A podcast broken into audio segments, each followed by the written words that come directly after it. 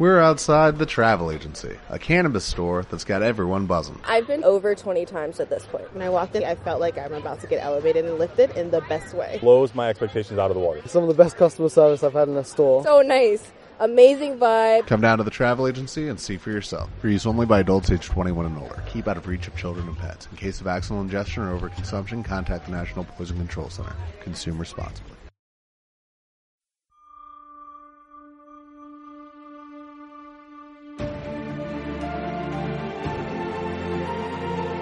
Esto es Un Soplo de Historia Podcast, conducido por Patricio Vega.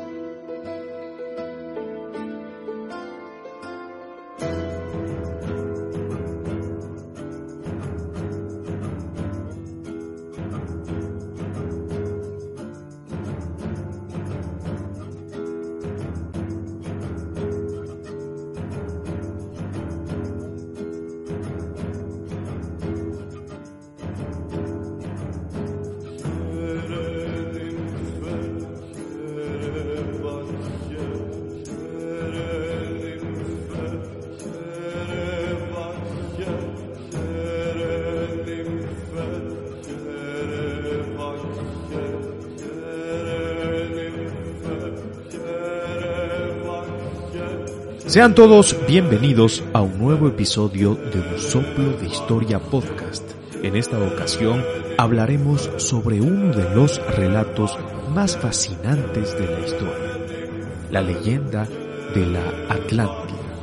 Pero antes de empezar, invitamos a nuestros oyentes a que nos sigan en nuestras plataformas digitales de iVoox, iTunes y Spotify, además de nuestra página de Facebook en todas nos encuentran como un soplo de historia podcast.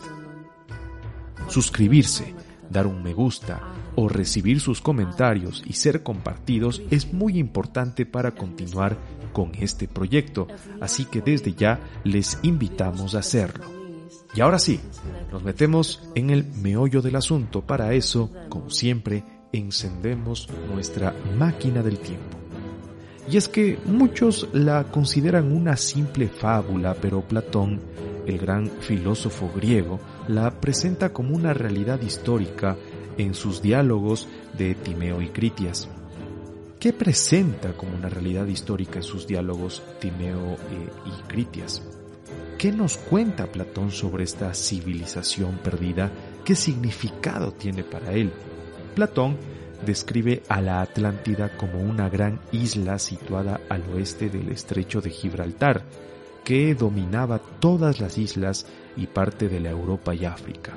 Era una nación poderosa y rica, gobernada por un rey justo y sabio llamado Atlas.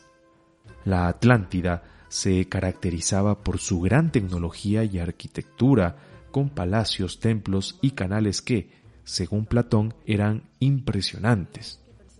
Platón también nos habla de la religión de los atlantes, en la cual adoraban a los dioses y diosas y también al propio rey Atlas, quien se consideraba a sí mismo un semidios. Según Platón, la Atlántida se destruyó debido a su orgullo y su ambición de conquistar el mundo conocido, lo cual provocó la ira de los dioses y la ciudad fue destruida por un gran terremoto y una inundación.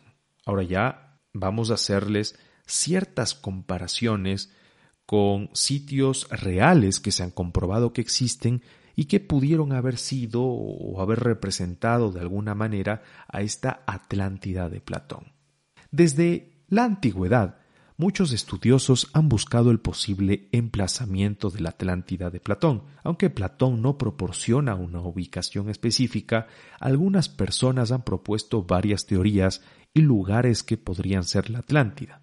Algunos de los sitios más mencionados son las Islas Canarias, de nombre surge porque están situadas al oeste de África y podrían haber sido el lugar donde se encontraba precisamente este, esta gran ciudad mítica, esta gran nación mítica. Esto se basa en la descripción de Platón de la Atlántida como una gran isla situada al oeste del estrecho de Gibraltar.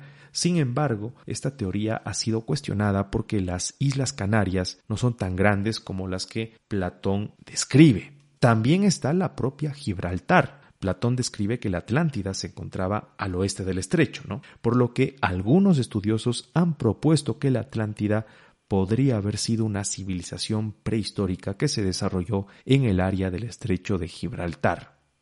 También está Santorini y aquí sí podemos decir, a diferencia de las dos primeras, que eh, pudo haber sido la mayor inspiración de Platón. ¿Por qué? Precisamente en, esta, en este sector sí existió una civilización antigua de la, de la edad de bronce que estaba muy cercana, que eran los minoicos, ¿no?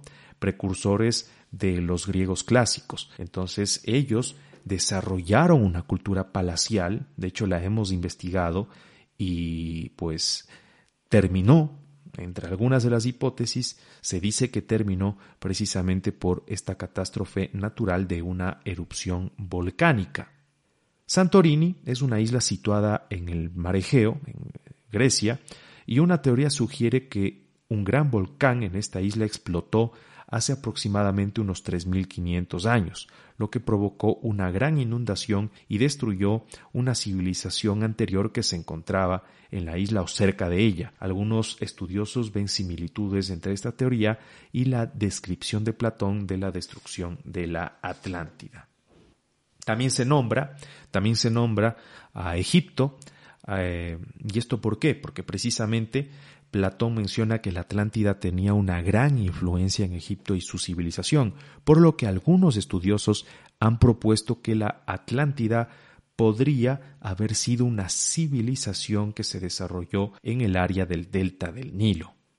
Y por supuesto, hay otras que son un poco más controvertidas, pero de las que también se ha especulado, precisamente en el continente americano.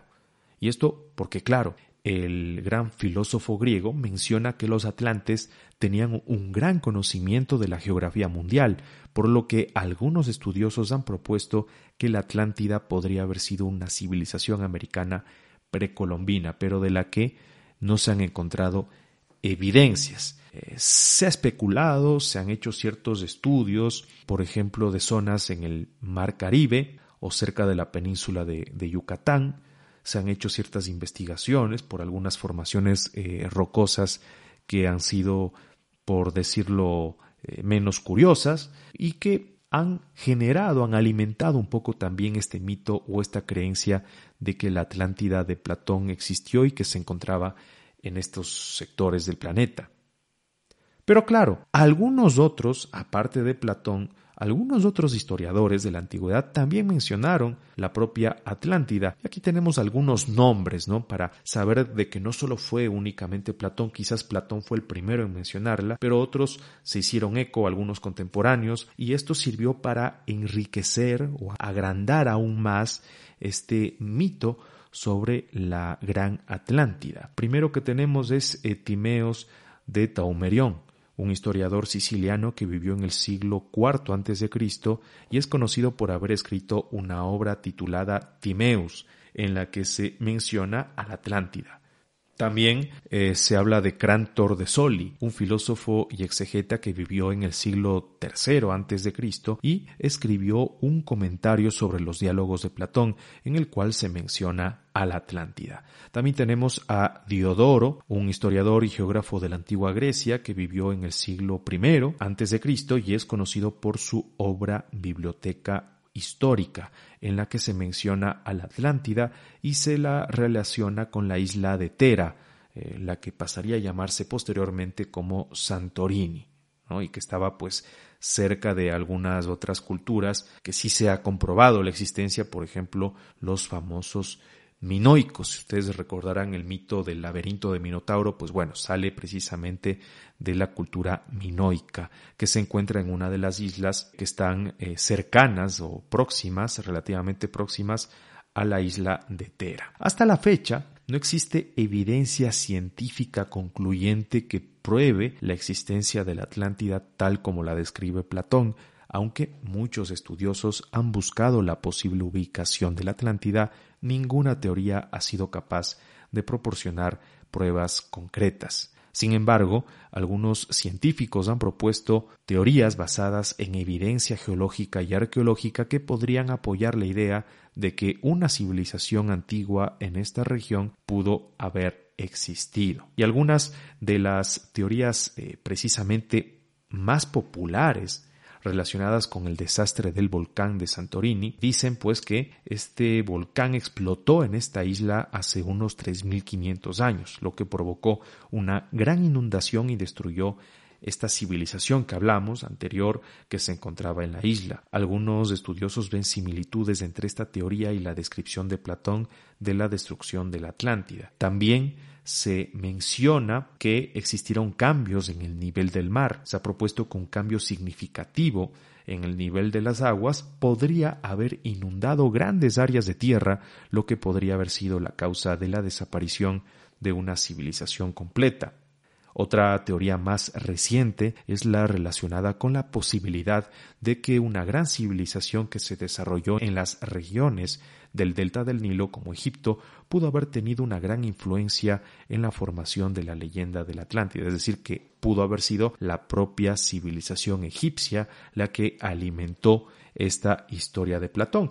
Pudo haber sido, pudo haber sido, porque con el florecimiento de los griegos, cuando estos florecen, explotan, digamos, en el mar Egeo como una gran cultura y una poderosa confederación de, ciudades-estado que ya generaban una identidad helénica. Eh, del otro lado, ya había un contacto y había un conocimiento de Egipto, pero Egipto era, había sido mucho más antiguo mucho más antiguo que los, que los griegos, ¿no? Habían desarrollado ya una cultura y una civilización eh, mucho, mucho más poderosa que los helénicos en su, en su momento, cuando los griegos recién estaban en ciernes, cuando recién estaban eh, surgiendo y siendo reconocidos y representativos, pues eh, en Egipto ya tenían milenios en los que ellos ya tenían un desarrollo. Imagínense, llega todo a tal punto de que cuando los griegos o los macedónicos, digamos la dinastía macedónica de los Ptolomeos,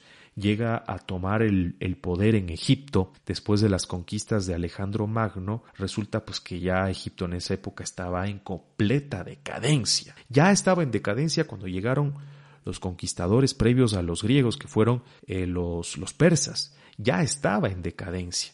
Eh, incluso antes de estos gobiernos extranjeros en Egipto, habían unos faraones nubios que eran de color, ¿no? Eran de color y ellos estaban gobernando Egipto, eh, siendo también un gobierno extranjero en un país o en una civilización que estaba ya en completa decadencia, pero que había tenido su esplendor milenios atrás. Entonces se entiende por qué también podría haber sido los propios egipcios los que tomarían este nombre de la Atlántida en la obra de Platón. Así que, bueno, esto es importante aclarar y volverlo a decir de que estas son teorías que de alguna manera son especulativas, no hay todavía una evidencia concluyente que respalde la existencia de una civilización llamada la Atlántida per se. Así que la leyenda de la Atlántida sigue siendo un misterio y se considera como una fábula o una alegoría utilizada por Platón para ilustrar sus ideas filosóficas, ¿no? Quizás que la ambición desmedida tiene también o viene de la mano con peligros. Y justo eso va encaminada ya a nuestra parte final del programa.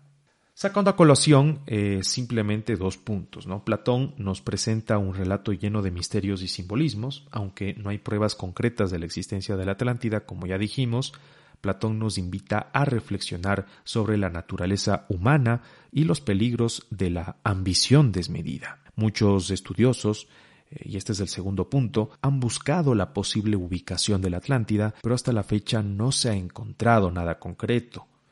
Sin embargo, la leyenda de la Atlántida sigue fascinando a muchas personas. Gracias por acompañarnos en este episodio de Un Soplo de Historia Podcast. Esperamos haber despertado su interés en este gran relato. Si les gustó este contenido, por favor, hacernos llegar su comentario o suscripción en nuestras plataformas de iBox, iTunes y Spotify.